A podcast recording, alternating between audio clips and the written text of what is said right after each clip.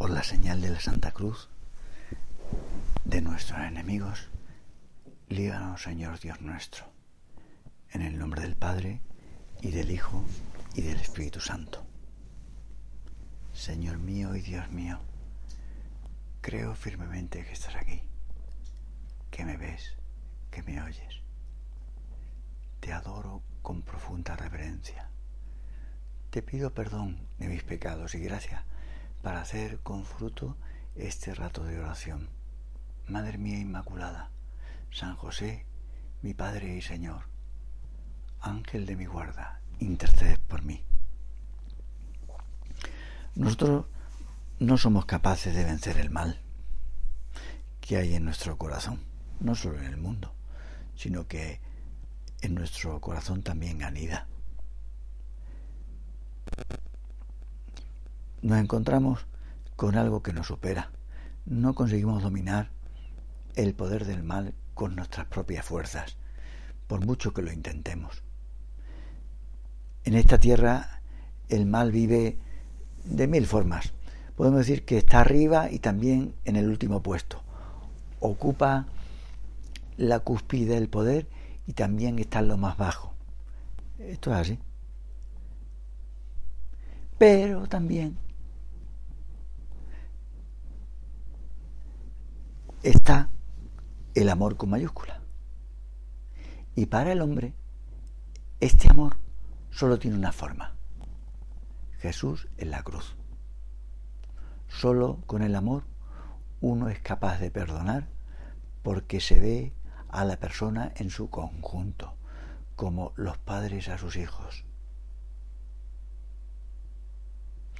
Para aprender a querer hemos de meditar en nuestra oración los padecimientos del Señor, porque el amor con mayúsculas de Dios no nos salva desde el exterior. Alguien que ama mm, tanto como Él no quiere solucionarlo diciendo, bueno, estáis todos perdonados. Podría haberlo hecho, sí, pero prefiere otra forma para manifestarnos su amor fuerte. A Dios perdonarnos le ha costado un alto precio, la muerte de su hijo. Por eso uno de los grandes escritores ingleses dijo, Dios pudo crear de la nada el mundo, pero para superar la culpa y el sufrimiento de los hombres, tuvo que intervenir sufriendo él mismo en su Hijo.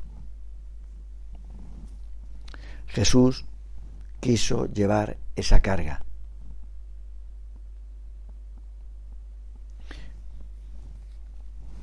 Y la ha superado mediante la entrega de sí mismo. Este es el misterio de la cruz, algo muy extraño para nosotros, que el perdón de nuestras ofensas le haya costado a Dios tanto, parece raro tanto sufrimiento. Dice el profeta, soportó nuestros sufrimientos, sus, cicatrices nos curaron. Bueno, si, si ya que muera por nosotros es extraño, eso se entiende menos. Se entiende muy poco que su flagelación nos cure. ¿Cómo se entiende eso? Al hombre de hoy la cruz no le cabe en la cabeza. Tampoco entendemos la cruz porque estamos inmersos en una cultura individualista. El hombre actual suele ir a lo suyo. Mm, no sé lo que te parecerá a ti, pero es raro encontrar a alguien capaz de entender que ha de sufrir por los demás. Hombre, que alguien muera por mí, pues no tengo ningún inconveniente. Que la gente haga lo que quiera con su vida. Ahora, yo no estoy dispuesto a morir por otro. Estaría bueno, ¿no? Hoy en día la gente se suele mover por el propio interés. También a la hora de perdonar. Ocurre que en la vida diaria cada uno va a lo suyo y al no pensar, por llevar tanto acelere, se apuñalan unos a otros. Hay que ser muy santo para no dejarse llevar por el individualismo. Y el individualista, si hace favores, lo hace, pero con el, con el dinero de otro, claro, con el dinero propio. Así es muy fácil ser generoso, con el dinero de los demás. Pero si te toca en tu bolsillo, esto es otra cosa. Es lo que nos cuenta el Señor del sacerdote y el levita, que pasan de largo para ir a lo suyo, dejando a un herido medio muerto. Pues ahora ocurre lo mismo. También se actúa por interés, incluso teniendo buena voluntad. El levita y el sacerdote fueron a lo suyo, a sus rezos y a sus cosas. Pues no serían malas personas, desde luego, pero los dos iban con prisa. Hoy casi no hay tiempo para pensar, reflexionar, como estamos haciendo ahora. Escuchar, hay mucha prisa y estrés. No sé lo que estarás tú haciendo ahora. Pero es muy difícil hacer las cosas desinteresadamente, aunque se tenga buena voluntad. Y también encubiertas en la buena voluntad se hacen cosas por propio interés. No digo una cosa que no conozcas al expresar que la sociedad actual es la sociedad del ruido. Es difícil el silencio. Parece que solo hay silencio cuando se muere alguien. Ahí se piensan cosas. Tendríamos que habernos portado mejor con él. Ahora, pero son silencios que podríamos decir traumáticos que duran hasta que se pone otra vez la radio. El hombre actual vive encerrado en sí mismo, por la calle, en su casa, pero encerrado, sin pararse a reflexionar. Y así es muy difícil perdonar, porque las cosas de los demás no me interesan de manera espontánea. Hay que pararse y pensar en ellas. Ya no vemos la relación que hay entre todas nuestras vidas. Tú a lo tuyo y yo a lo mío. Bueno, ¿y por qué no vamos todos a lo mismo? Porque entonces me quitas tiempo para mis cosas.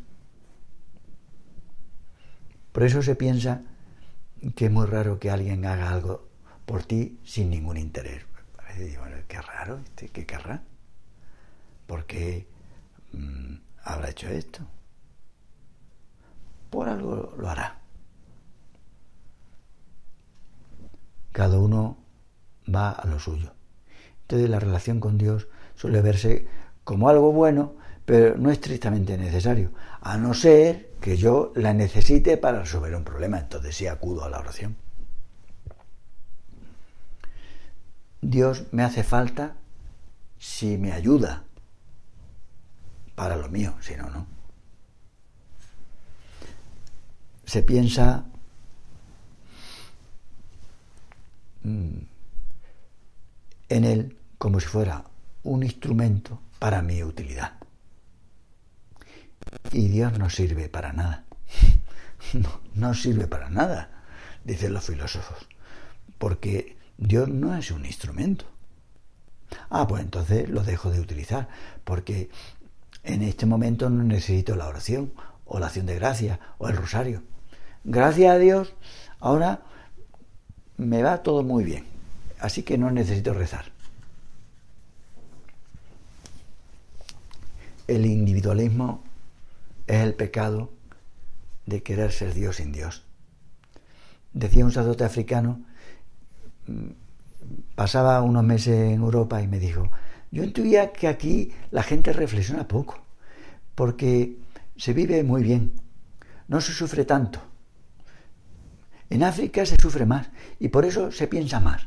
Además aquí la gente va muy a prisa y eso no ayuda a pensar.